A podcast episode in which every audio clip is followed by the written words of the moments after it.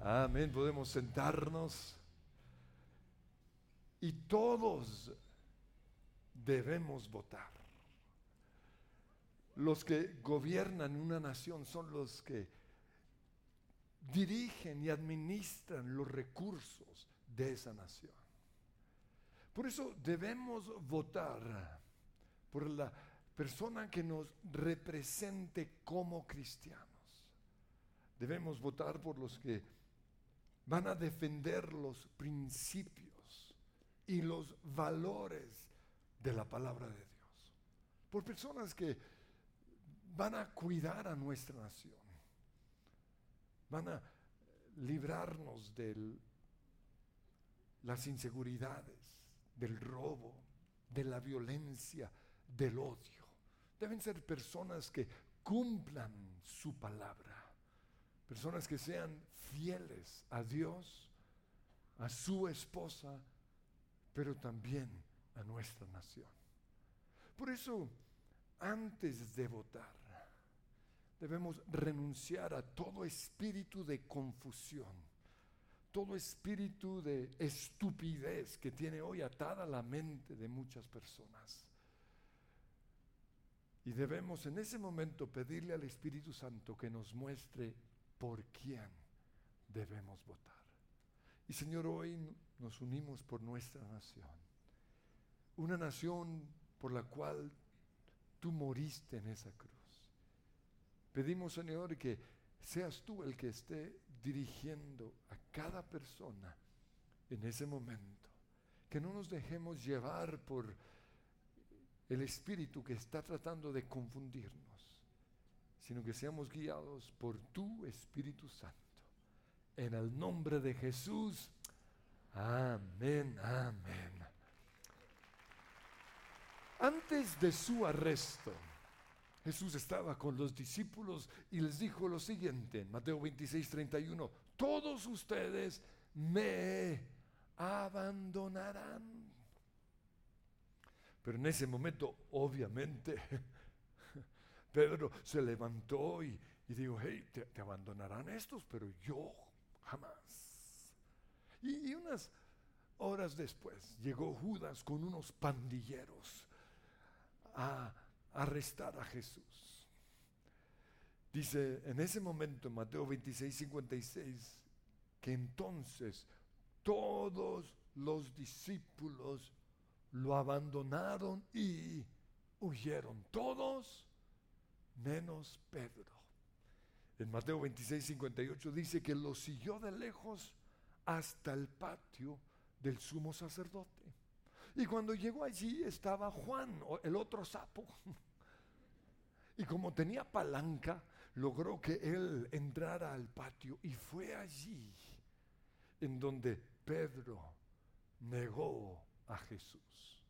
Y esa es la última vez que en la Biblia se menciona a los discípulos, lo cual nos muestra que todos abandonaron a Jesús hasta el momento en el cual Él fue crucificado. Y todo eso lo soportó Jesús para entendernos. Dice Hebreos 2.18, debido a que Jesús mismo ha pasado por sufrimientos y pruebas, puede ayudarnos cuando pasamos por pruebas. Por eso no estoy solo en mi soledad. Y yo sé que suena un poquito redundante, pero estar solos es algo diferente a la soledad. Porque nosotros podemos elegir estar solos. Pero la soledad es lo que sentimos cuando somos abandonados, cuando somos traicionados. La soledad es lo que sentimos cuando esa necesidad que todos tenemos de relacionarnos con otras personas no es suplida. La soledad es lo que siente un bebé cuando su mamá la deja o lo deja abandonado en la calle. O lo que algunos sintieron cuando sus padres los dejaron donde los abuelos o lo que siente un niño cuando es dejado en un internado. No sé si, si conocen al príncipe Carlos, ese que cuando tenga 100 años va a ser el rey de Inglaterra.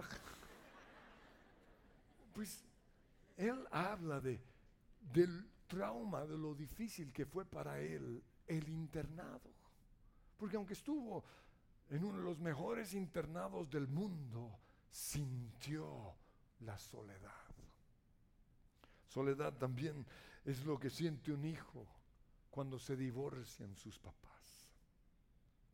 O es lo que siente un niño cuando se pierde en un centro comercial. No sé si a ustedes les pasó, a mí un día me pasó. Durante unos 20, 30 segundos ahí en Chapinero quedé perdido y, y el trauma fue tremendo. es lo que siente una esposa cuando su esposo la deja. O es lo que sentimos cuando estamos peleando con nuestra esposa. Es lo que siente alguien cuando llega a una casa vacía.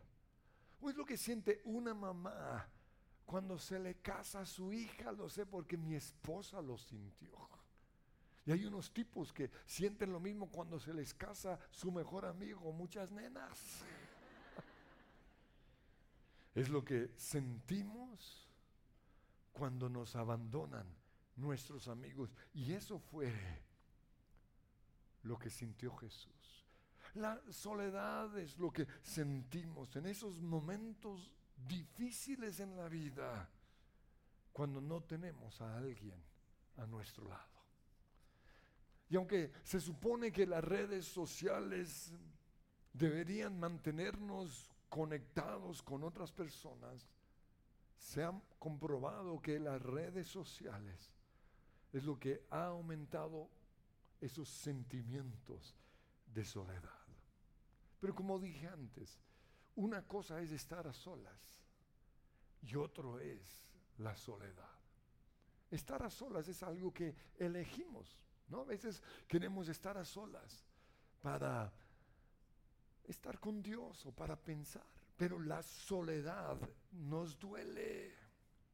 Una persona que disfruta estar a solas tiene una buena relación con sí misma. Es una persona que se ama, que se acepta.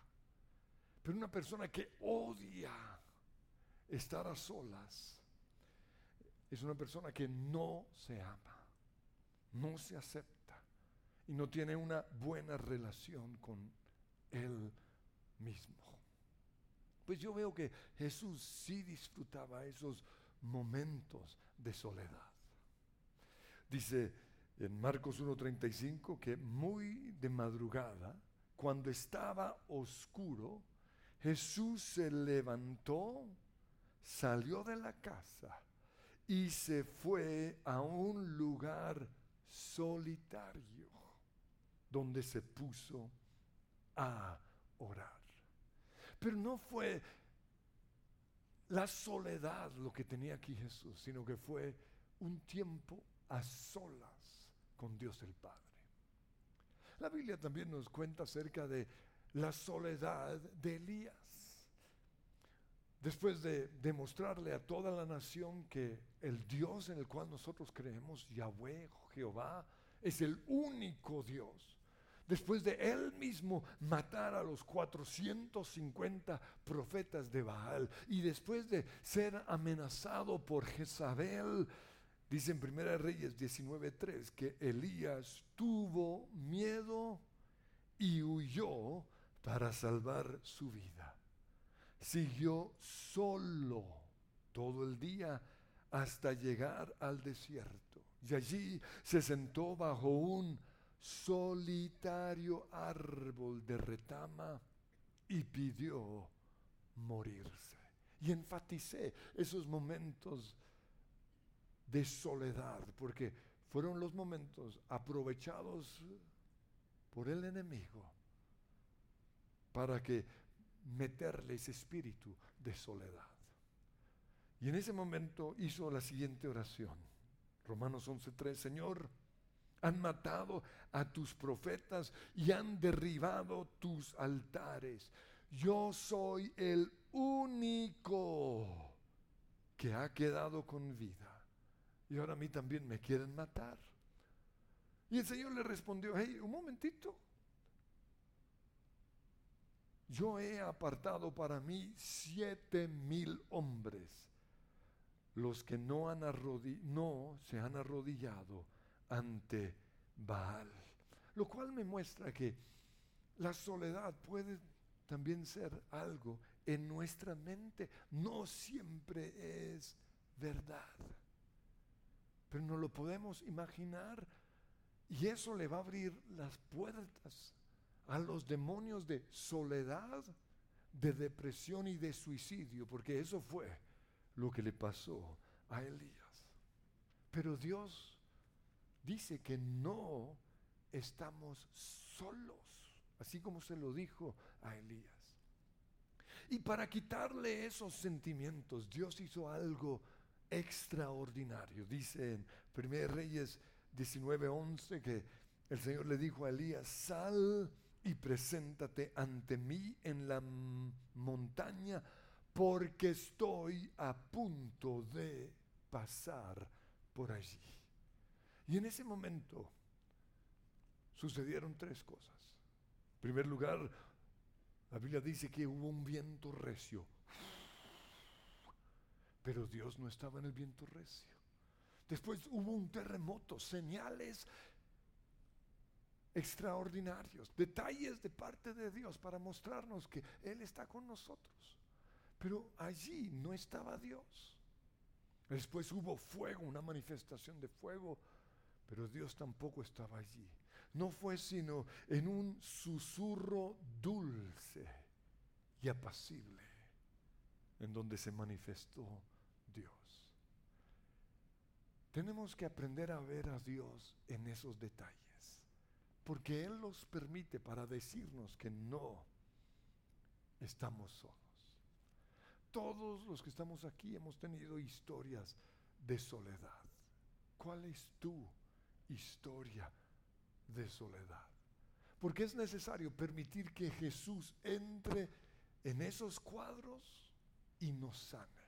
En el caso mío, yo me sentí solo en el colegio y luego en la universidad.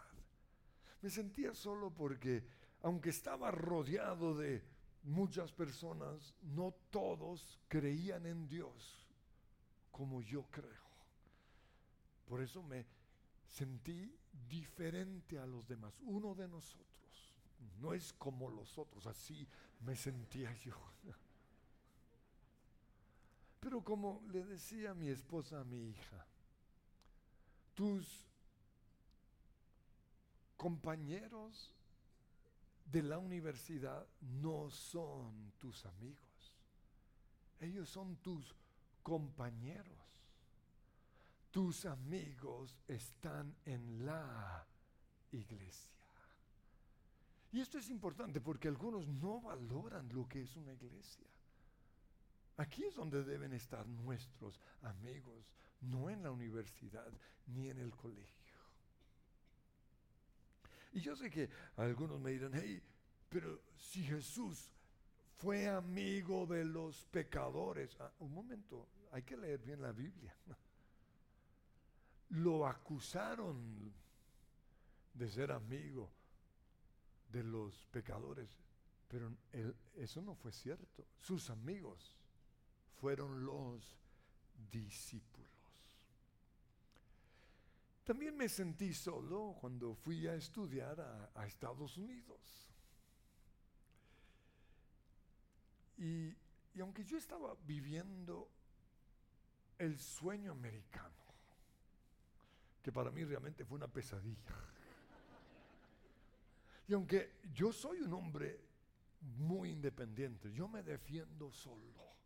No, yo sé cocinar, yo lavo o sé lavar mi ropa, yo sé plancharla, o más bien sé un truco para no tener que plancharla. Cuando quieran les enseño. O sea, realmente yo no necesitaba de mi mamá, pero estando allí unos dos meses, viviendo el gran sueño americano, oyendo a los mejores predicadores del mundo, viendo la mejor alabanza o, mi sueño en ese momento de lo que debía ser la alabanza, de repente estaba anhelando volver a casa. Estaba anhelando estar con mi familia, anhelaba la iglesia, anhelaba las empanadas colombianas. Y, uno, de esos, uno de esos días recuerdo que salí al balcón del lugar en donde me estaba quedando y de repente los detalles de Dios, un pajarito se hizo ahí a mi lado, cerquita, o sea, e, eso no es normal.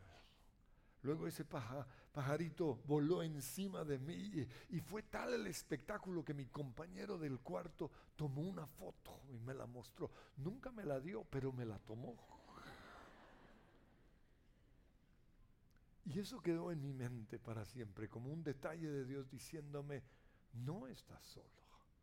Pues en una ocasión Jesús le dijo a, a los discípulos en Juan 14, 16, yo le pediré al Padre y Él les dará otro consolador para que los acompañe siempre, el Espíritu Santo, mi compañero o mi amigo, el Espíritu Santo.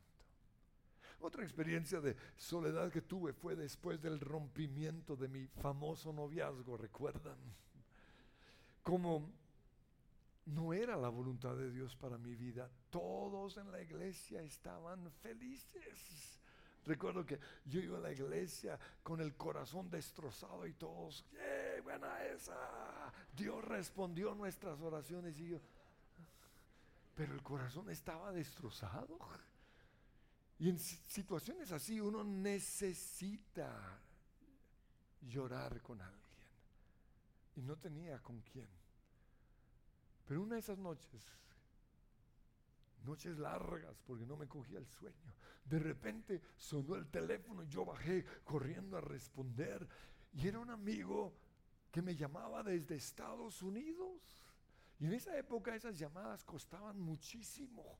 Y llevaba tres años sin hablar con él. Y, me dije, no sé por qué te estoy llamando, pero tuve un sentir de parte de Dios de hacerlo. Y yo recuerdo que le conté toda mi historia, seguro mientras le hablaba, él estaba ahí dormido. Pero me sentí feliz. ¿Por qué? Porque fue uno de esos detalles de Dios para decirme, no estás solo en tu soledad. Otro momento de soledad fue cuando atropellé a un tipo borracho en la avenida 68. No, salíamos, recuerdo, de un plan con todos los jóvenes de la iglesia y este pasó al frente del bus y no lo vi a tiempo, pa, lo atropellé, no fue grave, pero en ese entonces, no sé si hoy todavía, cuando uno atropella a alguien, tiene que ir a la estación de la policía. Y ahí estuve todo ese festivo, me tocó pasar la noche ahí con otros 20 o 30 choferes, yo recuerdo que al comienzo los miraba a la distancia como yo. Y el día siguiente por fin ya nos iban a resolver el problema, pero teníamos que pasar otra noche, pero ya en la cárcel de choferes. Pero por alguna razón, no sé por qué, teníamos que pasar por la cárcel modelo para que nos tomaran la fotografía, ¿no? Así como si fuéramos delincuentes. Y ya cuando nos la tomaron, yo salía con mis compadres, los conductores. Cuando me dijeron, hey, ¿para dónde va? Le dije a la cárcel de choferes, dijeron, no, aquí en su documento dice lesiones personales, no dice por accidente de tránsito, usted se queda aquí. Cuando yo oí eso, pensé, este gringo en esa cárcel me van a violar me entró un susto terrible. Logré pasar esa noche y al día siguiente recuerdo que cuando me fui a bañar llegué todos en pelotos, yo dije, ni loco.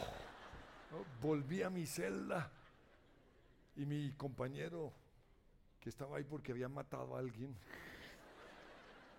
me dijo, si no se baña, lo meten a la alberca.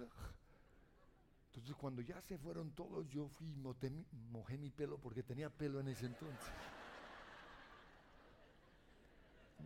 Luego, ese día no comí nada, dije, aquí me envenenan, quién sabe qué me hacen.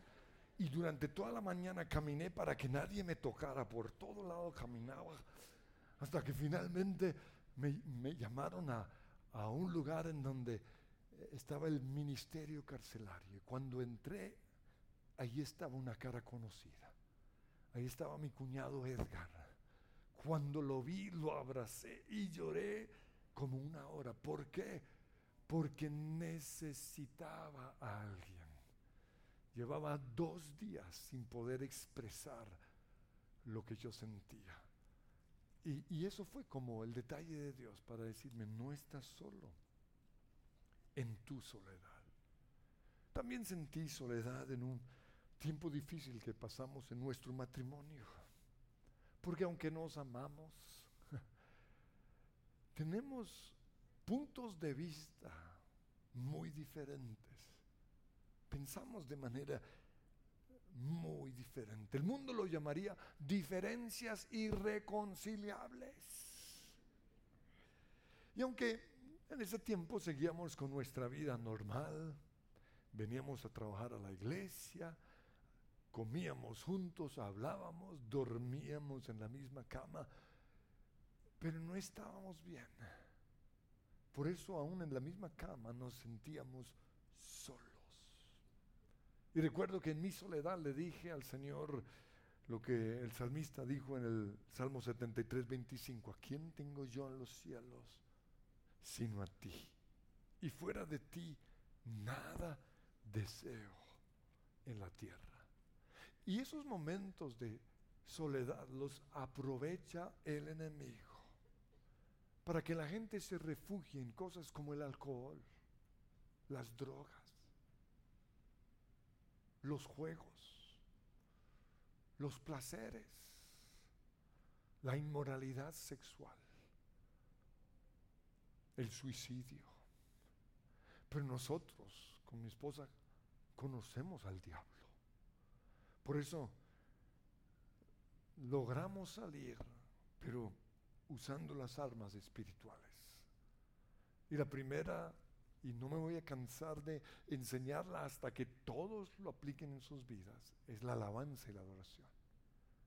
Yo recuerdo que, que esas noches me acostaba con mis audífonos y oí alabanza hasta que me cogí el sueño. En mi carne quería oír otra música, pero la solución está en la alabanza y la adoración. Así como David, cuando todos enojados en contra de él hablaban acerca de matarlo, de apedrearlo. La Biblia dice en 1 Samuel 36 que David se fortalecía en el Señor. ¿Cómo es que nos fortalecemos? cantando la palabra del Señor. Lo otro que hicimos fue perdonar. Fue en ese tiempo que, yo aprendí que, que el perdón es algo que se hace todos los días. Porque yo creía que las cositas que, que me hacía mi esposa no me estaban afectando. No, eran unas bobadas. Como ella misma enseña, díganselo con mielecita, con mielecita o sin mielecita. Eso duele. Yo me quitaba ese arequipe, esa melaza que me metía y, y dolía. Por eso aprendí a, perdonar todos los días. Aún las cosas que creemos que no nos afectan, nos afectan. También aprendimos a amar a pesar de. Porque el amor no es un sentimiento como algunos creen, es un sentimiento los primeros meses. Pero luego el amor es una decisión que tenemos que tomar todos los días. Voy a amar a mi esposa.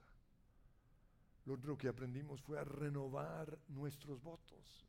Y yo sé que algunos para la renovación de votos hacen tremenda ceremonia, eso no sirve de nada. ¿Por qué?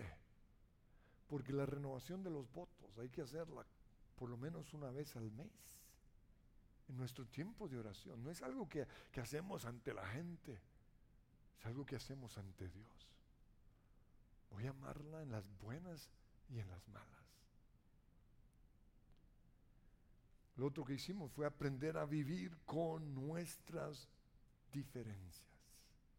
Porque en muchas cosas no estamos de acuerdo y nunca vamos a estar de acuerdo. Pero hemos aprendido algo, ni ella me va a cambiar a mí, ni yo la voy a cambiar a ella. Por eso tenemos que aprender a vivir y a estar contentos con nuestras diferencias. Y a veces nos toca hacernos los de la vista gorda. Yo, yo no vi eso. Porque si me pongo a, a, ver algunas cositas, o si ella se pone a ver algunas cositas mías, nos vamos a odiar. Y lo otro es que tenemos que aprender a ser amigos con nuestra esposa. Porque si no lo hacemos, vamos a estar solos toda la vida. Y Dios dijo en Génesis 2.18, no es bueno que el hombre esté solo. Por eso le haré una ayuda idónea, le haré una amiga. Otro caso de soledad en mi vida tiene que ver con el lugar en donde Dios me ha puesto. Porque aunque muchos lo ven como, wow, no es fácil estar aquí en la cima. O mejor, hay mucha soledad o se siente uno muy solo aquí en la cima. Porque por ser figuras públicas, nuestra vida es pública. Nuestros logros, nuestros éxitos y todo lo que hacemos es pública. Pero en nuestras pruebas estamos totalmente solos. Por eso lloramos a solas. Y aquí arriba nos sentimos solos porque no siempre sabemos quiénes son realmente nuestros amigos o quienes nos buscan solo por interés, por un tiempo. Nos sentimos solos porque aunque tengamos muchos seguidores, ¡ya! También tenemos personas que nos traicionan y eso duele. Nos sentimos solos porque algunos tienen, creen que tienen el derecho de criticarnos, de juzgarnos, de insultarnos, maldecirnos. Por eso si queremos sanar esos cuadros de soledad, tenemos que aprender de Jesús. ¿Qué hizo Él ante la soledad? Porque como dije antes, Él nos entiende. Porque Isaías 53, 3 dice que Jesús fue despreciado y rechazado. Hombre de dolores, conocedor del dolor más profundo nosotros mismos le dimos la espalda y le quitamos la mirada. Fue despreciado por otros y a nosotros no nos importó. Quiero que nos imaginemos la niñez de Jesús. Porque Jesús, siendo Dios, fue perfecto, no cometía errores. Ganaba en todos los partidos, en todos los juegos. colegio le iba bien. No siempre su ropa arregladita. De esos niños que a los otros les cae mal. Ahí viene el perfecto. Pero eso los lleva a uno a sentirse solo. Dice la Biblia que ni siquiera sus hermanos creían en él. Jesús fue una persona sin pecado viviendo en medio de pecadores. Por eso se sentía diferente a los demás. Se sentía solo. Pero ¿qué hizo Jesús cuando lo abandonaron sus amigos? Y quiero leer la misma porción, pero esta vez en Juan 16, 32. Allí Jesús le dijo a los discípulos, se acerca el tiempo, de hecho ya ha llegado. Cuando ustedes serán dispersados, cada uno se irá por su lado y me dejarán solo. Sin embargo, y aquí está el gran secreto del Señor, su confesión. No estoy solo porque el Padre está conmigo. Aunque te sientas solo, no lo digas. Declara lo que hizo Jesús, no estoy solo. Dios está conmigo, aunque no lo pueda ver, aunque no lo pueda sentir, Él lo prometió y yo lo creo. No estoy solo en mi soledad. Y quiero darles unos versículos para que los escriban en toda su casa. El primero, Salmo 27, 10, aunque mi padre y mi madre me abandonen, el Señor me recibirá en sus brazos. Salmo 34, 18, el Señor está cerca de los quebrantados de corazón.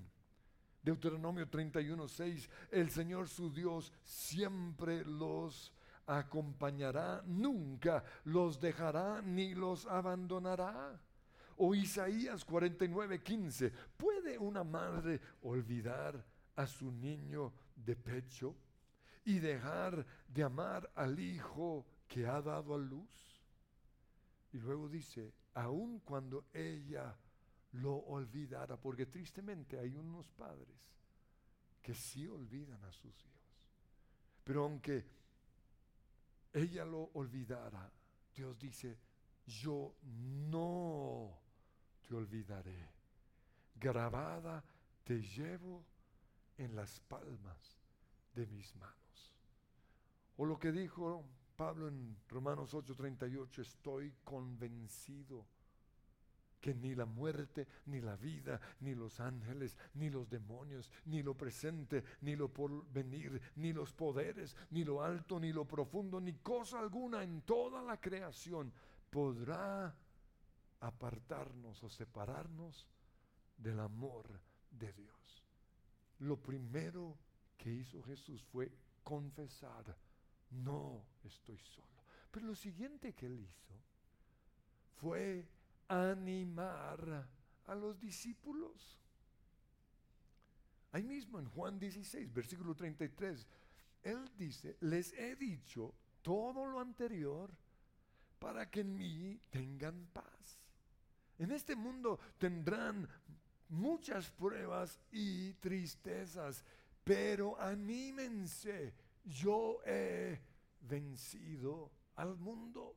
El problema con muchos cuando llegan esos sentimientos de soledad es que se encierran en su cueva, en su yo. Y ahí van a caer en el hueco. Jesús, ¿qué hizo? De manera inmediata, antes de que entrara ese sentimiento de soledad, animó a los discípulos. Aprendamos de él. Pero lo siguiente que hizo fue orar. Y su oración la encontramos en el capítulo siguiente de Juan, capítulo 17. Y divido la oración de Jesús en tres pasos. La primera, Jesús oró por él mismo. Y esto es importante porque algunos creen que es pecado orar por ellos. No. Jesús oró por él y su oración fue muy atrevida. Él le pidió al Padre que le mostrara a la gente que Él era Dios. Él dijo en Juan 17.1, Padre, ha llegado la hora, glorifica a tu Hijo. Es decir, cállale la boca a toda esa gente. Glorifícame, así como yo te he glorificado a ti. Está bien orar por nosotros. Y no solo eso, el momento más difícil para Jesús, cuando estaba allí clavado en la cruz y el Padre tuvo que darle la espalda, dice la Biblia en 2 Corintios 5:21, al que no cometió pecado alguno por nosotros, Dios el Padre lo trató como pecador. Y en ese momento de mucha soledad, Jesús gritó, Dios mío, Dios mío, ¿por qué me has desamparado? Está bien en momentos así orar por nosotros mismos, pero no se quedó ahí. La segunda parte de su oración fue por los discípulos, los que lo iban a abandonar. Él le dice al Padre en el versículo 9 y 11 y 15, ruego por los que me has dado, protégelos con el poder de tu nombre. No te pido que los quites del mundo, sino que los protejas del maligno. Santifícalos en la verdad.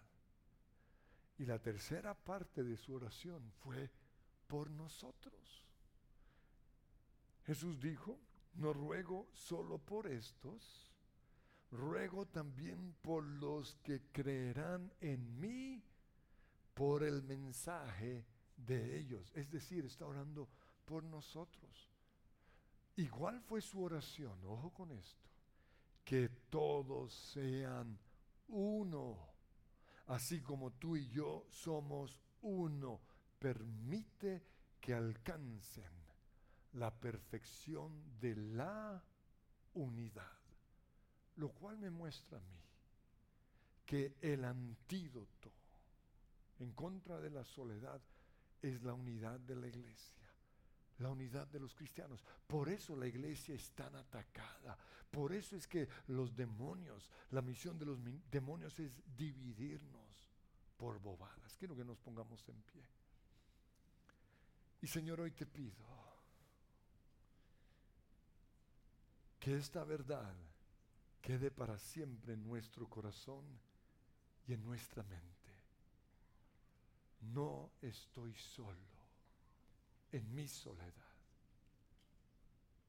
Porque aunque muchos me hayan abandonado, y quiero que ahí vean sus cuadros de soledad,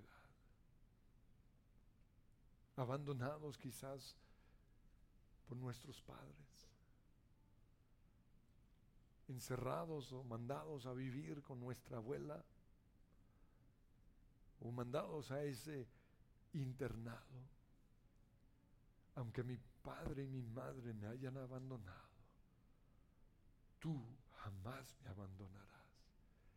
Yo te pido que en ese cuadro de tristeza que muchos tuvieron en su vida puedan verte a ti. Tú estás ahí a su lado